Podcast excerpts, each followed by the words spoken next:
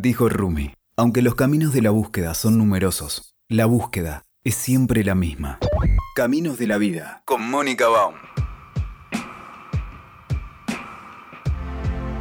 ¿Cómo estás, María del Carmen? Muy bien, ¿y vos, Moni? Bien, qué bueno. Me encanta esta entrevista. Hoy vamos a hablar con María del Carmen Cepeda.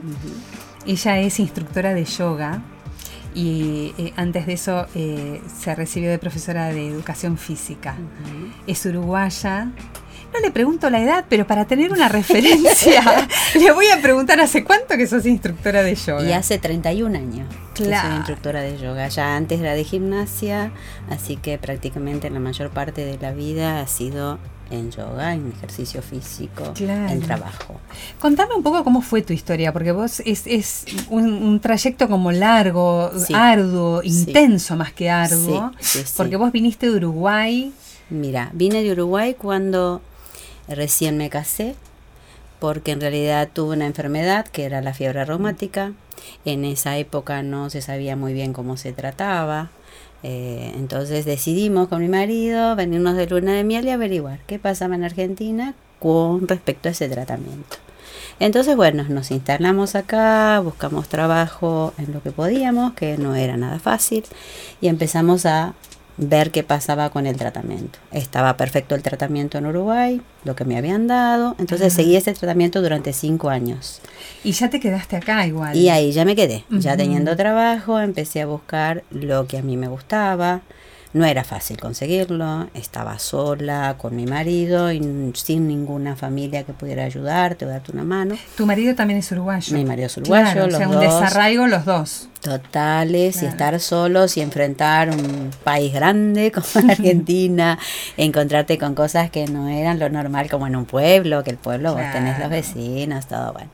Y de ahí empezamos a trabajar los dos, uno en lo que era ventas en la calle, el otro en el caso mío cuidaba chicos o limpiaba casas o ya venía con algo de estudio, pero no tenía nada completado, ni el primario ni el secundario, ponele. Ah, o sea que educación física tampoco. No, porque en esa Ah, época lo que tenía era tres años que hacías en el pueblo y tres años que tenías que ir a otro pueblo.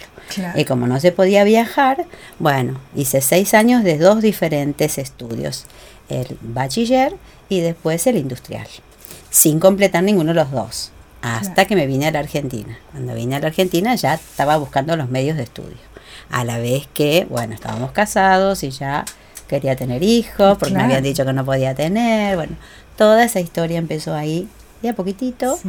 fuimos viendo de qué manera entrar a estudiar, empezar a trabajar, buscar otras cosas, porque me gustaba. La parte Claro. física siempre me gustó. Ya venía conmigo lo que era la música, porque yo Claro, había claro. aprendido, vengo de papás músico, de familia música, mi papá bandoneonista, entonces se hacían concursos en el pueblo donde tenías que aprender en una semana a tocar una pieza y a cantar. Claro. Fue todo ¿Y de ¿Qué te oído. hizo optar por lo físico y no por la música? No es que me hizo optar por lo físico Mm. y no por la música. Yo creo que la música es físico. Yo siento que lo que Ah, estoy haciendo hoy como profesora es eso que no completé en la música. Porque para mí el cuerpo es el instrumento. Es el instrumento que lo estoy desarrollando en yoga. Por eso amo tanto esta vocación porque me parece lo más. El instrumento es el cuerpo. El intérprete es la mente, el cerebro, ¿sí?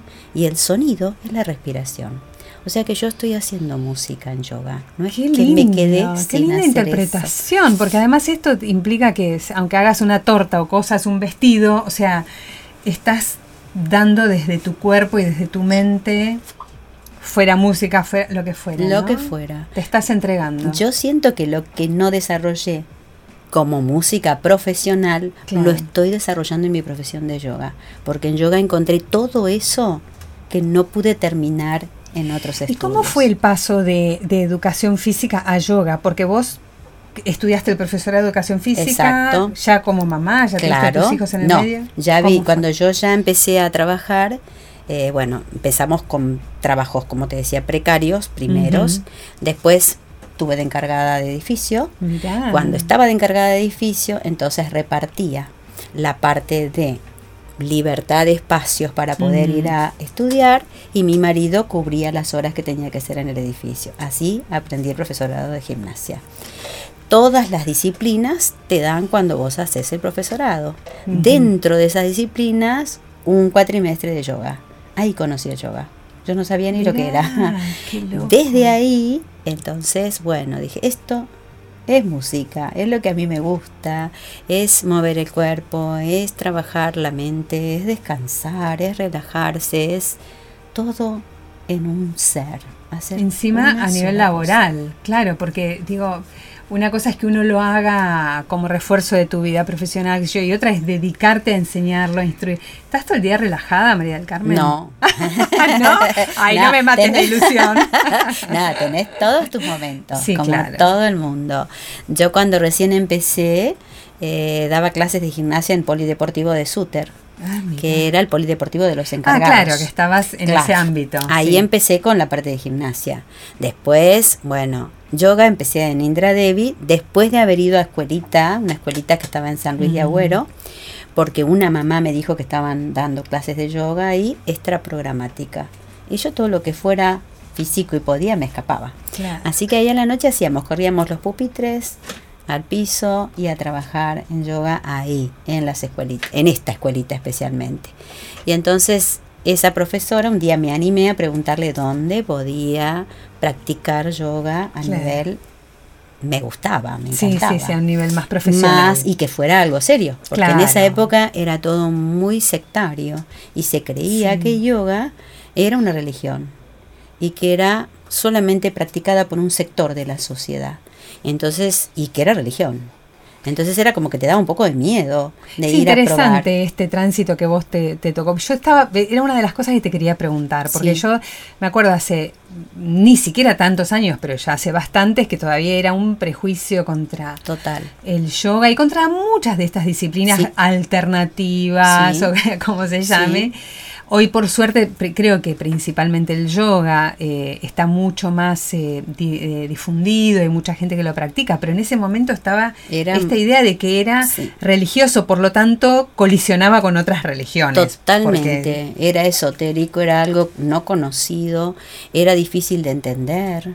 ¿Vos sos religiosa? ¿Perteneces a alguna religión? católica, sí, no practicante, claro, pero soy católica. Este, fui bautizada en la iglesia católica, pero en realidad cuando yo iba a los lugares no sabía con qué me iba a encontrar. Es más, eh, uno como que recorrió después de haber entrado en, la Fundación Indra Devi otros lugares para conocer, para ver de qué se trataba, porque en realidad eh, la enseñanza eh, es algo que uno tiene que ir viendo por experiencia qué toma claro, de las enseñanzas de los demás maestros. ¿Qué es lo que a vos te llega? ¿Qué es lo que, está bien? ¿Qué es lo que transmito hoy? Lo que a mí me llegó. Lo que podía hacerme mal lo dejaba de lado e iba buscando. por, qué, vos te quedaste en la Fundación Indra Debe? Digo, hay un ambiente que claramente te, te resulta cómodo? ¿Qué es lo que, digamos, qué características tiene esta propuesta que a vos te, te sigue cerrando, digamos? Muy diferente a todas las otras ah, eh, ramas del yoga en la cual se practicaban según los diferentes maestros. Para mí, Hatha Yoga, el yoga de la acción, la acción desinteresada, que es lo que se practica en Indra Devi, es lo clásico, es lo primero. Lo demás se fue haciendo de acuerdo a cada maestro cómo lo transmitía. Pero en realidad para cada otra de las disciplinas, que son todas maravillosas, pero porque cada una te deja lo, lo tuyo, para mí coincidía mucho más lo que era el trabajo físico, la interpretación, la parte mental y el sonido con lo que daban en Indra Devi que con cualquier otra disciplina que había que usar elementos o había que trabajar más estático, con fuerza, con más esfuerzo, con una disciplina que no tenía que ver con lo que conmigo coincidía. Claro. Vos hablás de Hatha Yoga y yo sé que hay como diferentes eh, ¿Cómo se llamaría? ¿Ramas? ¿Estilos? Sí, formas. Formas. Eh, sí, y estilos, ramas. Eh, Hatha Yoga es lo clásico. Es el, trabajo físico para llegar al equilibrio, al orden. Eh, Hatha Yoga en realidad es todos los yogas, pero cada maestro le pone su estilo y su forma.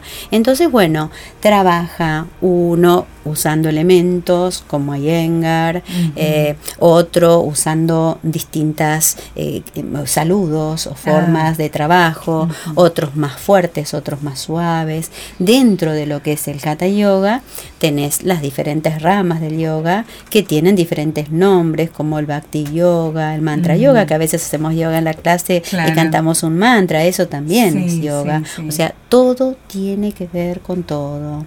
El ser como ser, pero trabajado desde un lugar muy diferente. En Indra de vos tenés la calidad, el trabajo físico sin llegar al esfuerzo, la respiración aprendiendo desde lo básico hasta los pranayamas, que son ejercicios un poquito más así como ejercicios de la práctica de yoga, pero hay como una clase básica de posturas que se sigue, que te dan todos los beneficios en lo físico, en lo mental. WeToker. Sumamos las partes.